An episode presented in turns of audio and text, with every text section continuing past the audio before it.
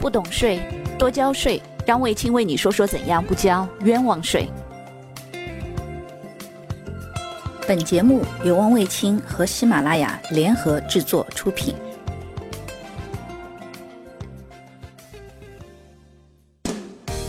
小张快要结婚了，经过一轮筛选，终于和女朋友确定下来，在一家五星级酒店举办婚宴。然后呢，婚礼整个的过程在开始有条不紊的。有一团忙乱的过程当中，在准备着。五一之前突然接到一个电话，酒店的服务人员跟他说：“张先生啊，不好意思啊，这个因为营改增了，所以呢，您在我们酒店订的这个婚宴呢，需要每一桌另外加百分之六的增值税。这个服务费当然还是照旧的百分之十五。”这个小张当时接到电话以后呢，有点懵，因为他在这个新闻上也隐隐约约看到了营改增。说总理说的这个营改增，所有行业都减负，不会增加。那怎么会这个营改增以后，酒店反而营改增的这个增值税啊，怎么加到了他的头上呢？然后呢，他当时觉得有点奇怪。后来呢，找人咨询了一下以后，才发现说，原来酒店是把营改增变成了营加增。这里头呢，要说一下了。一般来说呢，好的五星级酒店呢，比如说在国内的五星级酒店。业主方肯定是这个国内的一些企业呀，或者是相关的这些房地产企业。但是呢，真正的酒店管理要做得好，一般都是国外的这个酒店管理公司，一些知名的酒店管理公司，我们也就是这个耳熟能详的。但是这些酒店管理公司呢，其实大家如果有机会到国外去，会发现说，真正的在酒店服务的过程，酒店收银的时候，它是把你消费的金额再额外加上一个税额。最后得下来一个总金额。那实际上，因为国外的很多，比如说像美国的消费税啊，或者是这个德国的增值税啊，这一类的税呢，的确跟我们国内的增值税一样，都属于价外税。也就是说，你消费多少金额以后，然后在这个金额的基础上乘以一个固定的税率，那么这个税率乘好了以后呢，放在这个消费金额的下面，然后两个金额加在一起，才是消费者需要支付的这个金额。那么。我们国家之前的时候，为什么在很多老百姓会说，哎，我们为什么没有看到过？好像说这个金额加税额，我们也不知道我们这个消费的过程当中交了多少税。那这也是为什么我们国家要营改增的一个原因。这个营业税就是一种价内税。什么叫价内税呢？就是你在酒店消费了一千块钱，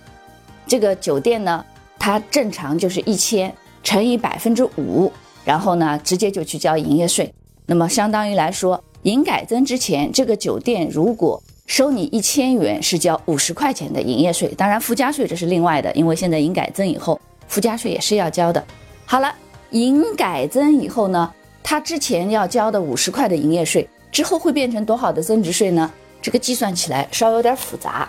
一千除以一点零六乘以百分之六，算下来的话，应该是五十六点六元左右。那么也有同学会说了，哎。之前交营业税是五十，现在变成增值税以后五十六点六，那还是多了六点六了，是不是？就是因为多出来的这个六点六元的税，所以五星级酒店要把这个税加上去呢？其实这里头还有一个误解，营业税是直接用收入乘以一个税率，哎，百分之五，算出来就直接交税了。但增值税呢，虽然是用一千除以一点零六乘以百分之六算下来这样一个数字是五十六点六。但是它并不是就直接拿五十六点六就去交税了，它只是增值税的一个肖像。哎呀，所谓肖像，我可以这样跟大家讲：从小但凡受过数学、游泳池训练的同学都应该知道，为什么说叫数学游泳池训练呢？你看，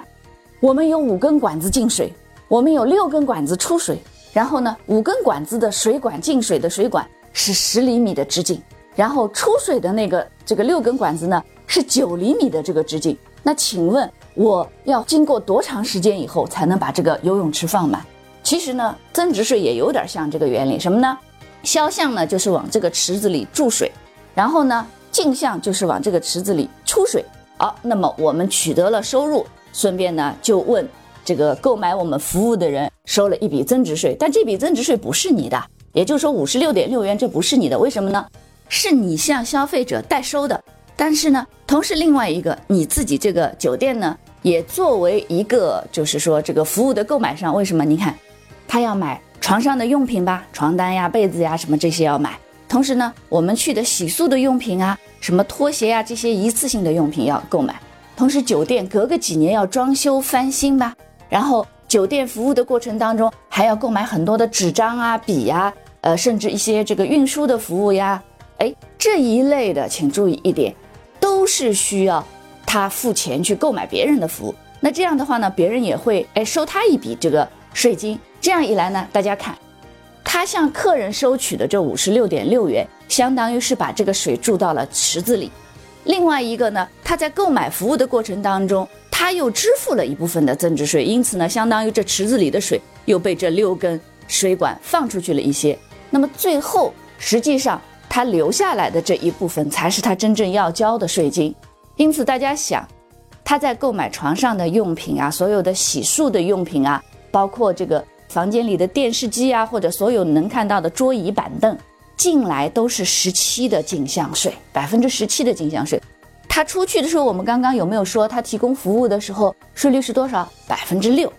这里就能看出来说，哎，他收了一千块钱的服务费，除以一点零六乘以百分之六的话呢，五十六点六元的销项。但是他能够买所有的床上用品这一些的抵扣，取得的是十七。他隔个几年装修。为他提供装修服务的这些，给他的是百分之十一的增值税的进项，因此你就会发现，哎，这个酒店虽然看上去销项多了六点六元，这个销项多了六点六元，但是它的进项抵扣实际上是远远超过六点六元的，因此这就意味着这个酒店实际上在营改增的过程当中，不但不会增加税负，实际上还会减轻税负。但为什么五星级酒店要借此说？这个哎，因为营改增了以后呢，他把营业税的价内税和增值税的价外税很简单的叠加上去了。说哎，因为增值税是价外税，所以我在我的价格基础上另外收一道。但是他忘掉了，我们国家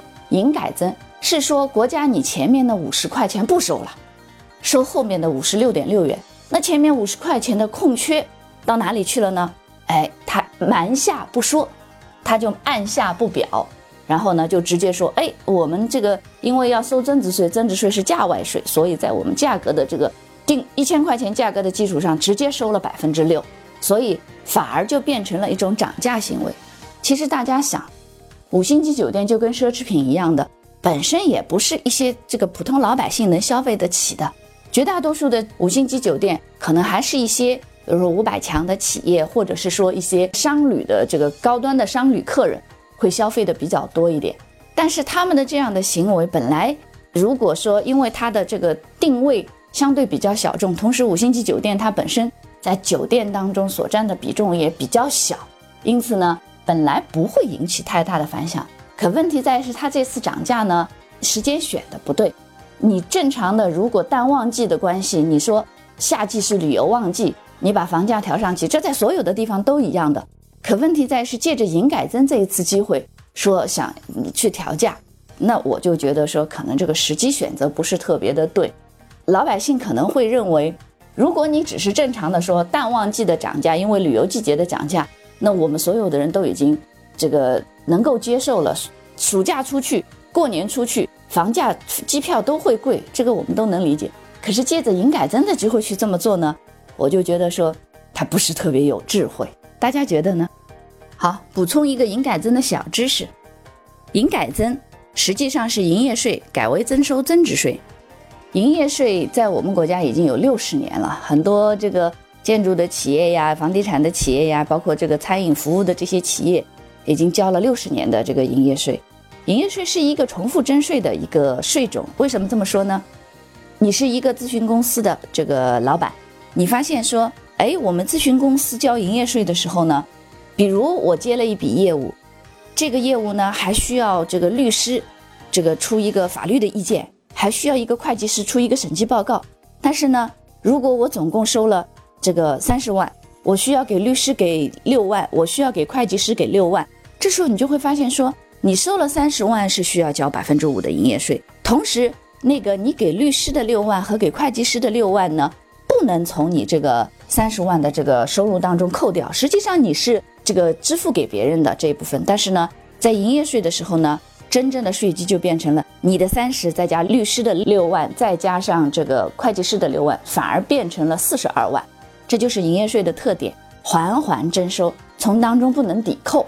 但是增值税以后，这笔业务就不一样了。哎，你自己的三十万乘以百除以一点零六乘以百分之六，这是你的销项增值税。但是呢，这个律师给你开的这个六万块钱的发票，以及会计师给你开的六万块钱的发票，只要他们开的是增值税专用发票，同时你自己是一个一般纳税人的情况下，他们给你开的专票，你就可以抵扣。这种情况下，实际上你只就你自己收到的十八万。哎，你取得的十八万的收入交增值税，那大家想一想，交营业税的时候，以四十二万做税基乘以百分之五，那国家实际上是这个收了很多的这个重复征税的这种这个税收，每个环节都征收。但是增值税以后，由于环环抵扣，大家会发现说，哎，国家少收了很多的税嘛。那这种情况下，实际上也就是为什么营改增，第一个可以消除重复征税。第二个呢，是可以这个使老百姓都能够得到一定的税收上的一个红包和优惠。